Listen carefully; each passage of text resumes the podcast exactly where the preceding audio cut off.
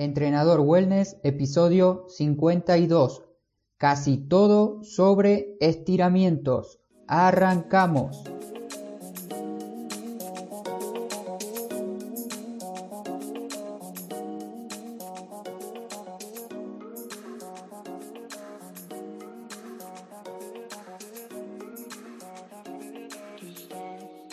Muy buenos días para todos. Hoy es miércoles primero de mayo del 2019.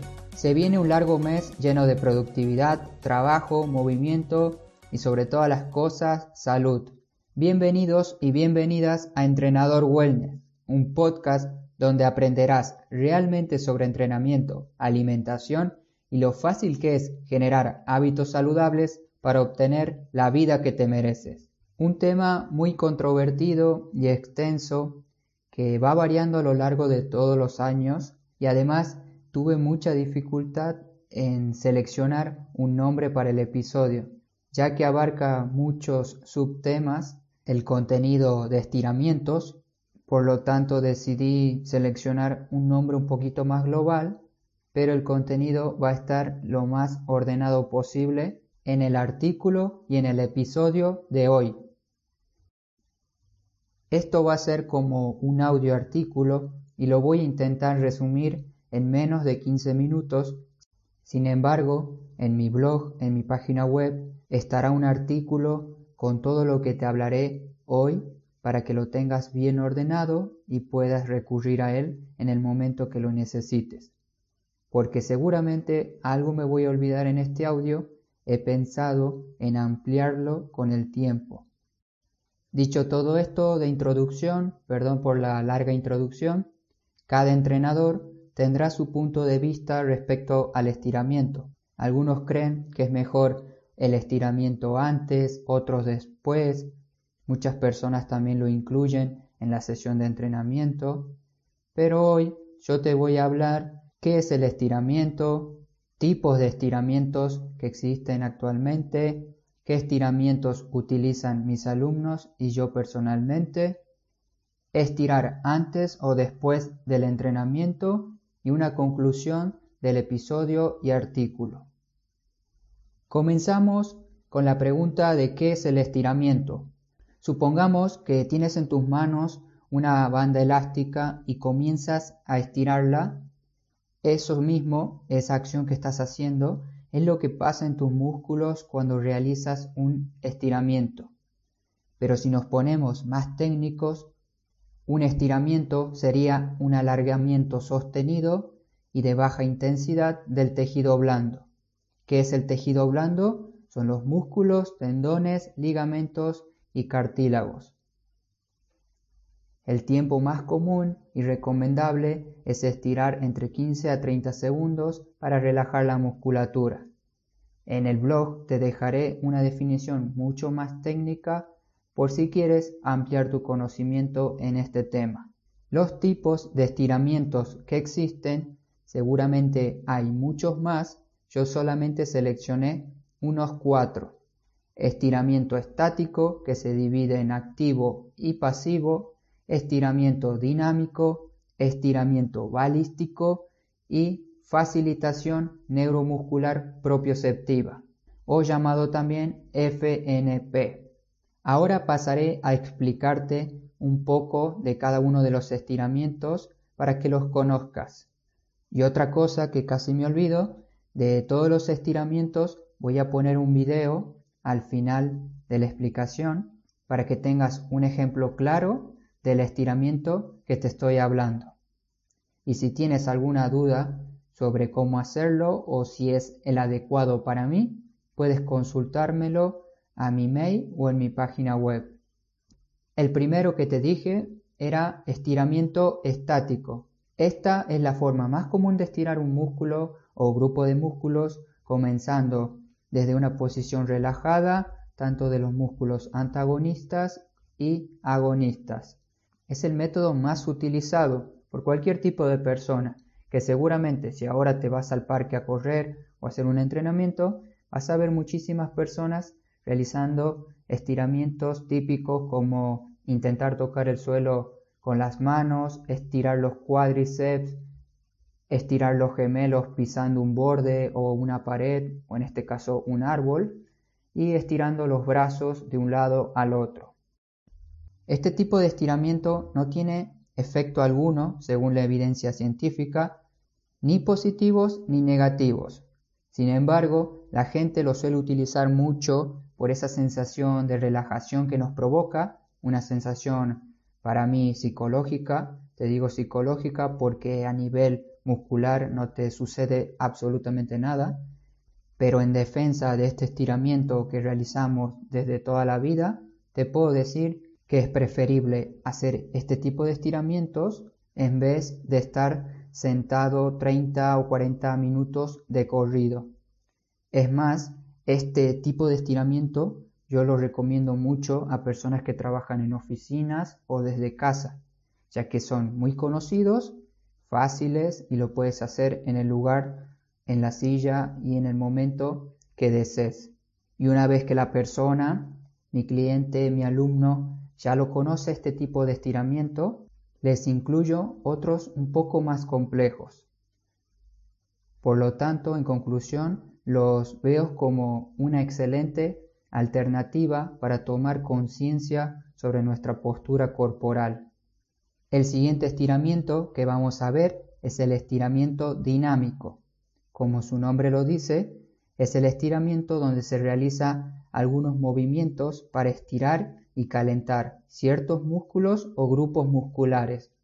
Un ejemplo para que te hagas una idea de cuál te estoy hablando es ponerse de pie, es ponerse de pie y dar como patadas laterales de un lado hacia el medio o patadas frontales con tu pierna, una apoyada en el suelo y la otra se desplaza hacia adelante en el caso de patadas frontales y hacia los costados en el caso de patadas laterales.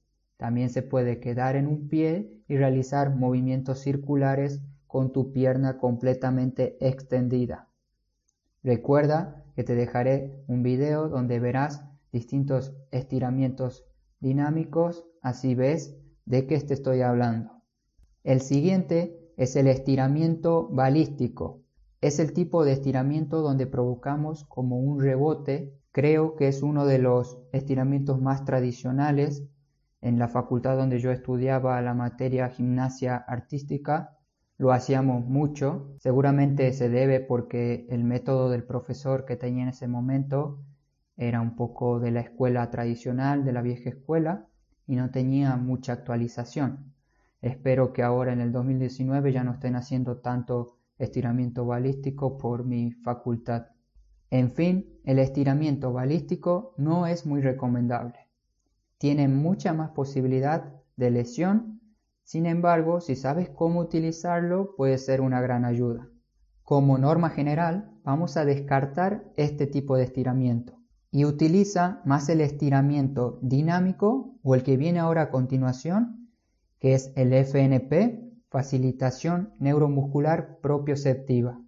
Este tipo de estiramiento tiene un nombre muy técnico y complicado, pero sus métodos son muy sencillos de aplicar. Una vez que lo sabes, ya lo puedes utilizar en tu rutina diaria. Este tipo de estiramiento se puede realizar con la ayuda de un compañero o en el caso de que entrenes solo, puedes hacerlo tranquilamente en casa sin ningún problema. Este método tiene distintas maneras de aplicarlo, distintas técnicas de cómo utilizarlo. No quiero confundirte demasiado con un exceso de información sobre este tipo de estiramiento, pero lo que sí voy a hacer es dejarte las distintas técnicas en el artículo para que la leas tranquilamente y la puedas entender. Próximamente publicaré algunos ejemplos en mi grupo privado de Facebook para los seguidores que están ahí adentro donde aprenderán a cómo realizar un estiramiento de FNP en casa. Si te interesa estar dentro, esto es completamente gratis, te dejo el link para ingresar en el artículo. Y estos son los tipos de estiramiento que busqué, analicé e investigué para poder contártelos aquí por este episodio. Como te dije hay muchos más, pero no quería alargar tanto la lista. Ahora vamos a pasar a qué estiramiento utilizan mis alumnos y yo personalmente. Sinceramente utilizo todos los métodos, hago como si fuera una mezcla. Normalmente los utilizo antes de entrenar, realizando una sesión de 5 o 10 minutos, dependiendo mucho del entrenamiento que toque, y los ejercicios de estiramientos van variando cada día para ir modificando y dando variedad de estímulos a los músculos. Algo muy importante que quiero que tengas en cuenta es que si quieres hacer una rutina de estiramientos, utilices un día específico en tu semana. Por ejemplo, yo utilizo los martes y jueves para practicar y mejorar mi movilidad, haciendo sesiones de 30 a 45 minutos. Ahí voy conociendo ejercicios comunes que todos vemos y otros un poco más complejos y además voy como inventando o probando cosas nuevas para ver si sale algo positivo y puedo compartirlo con las personas que siguen mis consejos. Si buscas cómo mejorar tu flexibilidad, en próximos episodios, próximos capítulos, te hablaré de cómo hacerlo. Como consejo rápido, no realices estiramientos pasivos estáticos. Si deseas ganar flexibilidad, tienes que utilizar un estiramiento dinámico basado en el movimiento o bien hacer estiramiento estático pero el activo. Llegamos a una duda muy frecuente que es estirar antes o después del entrenamiento. Estirar después del entrenamiento, como te dije, no tiene ningún efecto. Muchos de mis alumnos al final de la clase me preguntan ¿por qué no estiramos como todos lo hacen, como todos los entrenadores lo predican? Y ahí me paso unos minutos explicándoles que un entrenamiento pasivo sostenido no tiene ningún efecto para la disminución del dolor muscular, que es por lo que la mayoría de las personas estira, es para no sentir dolor el día posterior del entrenamiento. Y se sorprenden mucho cuando les digo que para no tener dolor muscular al otro día es preferible salir a caminar o realizar un entrenamiento similar al que realizó hoy, pero a una intensidad mucho más baja. Por ejemplo, si fue lunes y la persona entrenó piernas, hizo sentadillas con salto, estocadas con peso, el martes puede hacer en casa sentadillas sin bajar demasiado y estocadas con ayuda de una silla. Como verás, son los mismos movimientos, pero a una intensidad mucho más baja. Esto ayudará a que tus músculos se recuperen más rápido. Como te mencioné, cada profesional pone el estiramiento cuando él considere correcto. Yo me baso en mi experiencia y en este caso no tanto en estudios. Como conclusión del episodio de estiramientos de hoy, debes preguntarte para qué quieres estirar o por qué quieres estirar. Algunos estiran porque ven a otros que hacen un estiramiento al final de la sesión, pero ¿sabes por qué ellos hacen eso o por qué vos querés hacerlo? Por eso debes saber el porqué de tu estiramiento. Además te recomiendo estirar siempre que puedas, en tu día 5 o 10 minutos, ya que a medida que envejecemos nuestros músculos van perdiendo fuerza y flexibilidad. El tejido conectivo también sufre distintos cambios a medida que nosotros crecemos. Por eso procura mantener siempre un cuerpo flexible.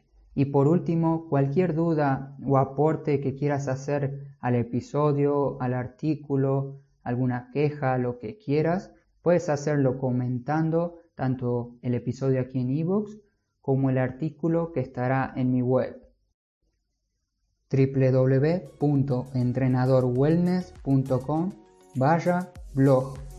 Aquí vas a encontrar todo el contenido que publico diariamente. Recuerda compartir este episodio y darle me gusta. Nos escuchamos el viernes con el último episodio de la semana. Como siempre, no te olvides de moverte. Hasta pronto.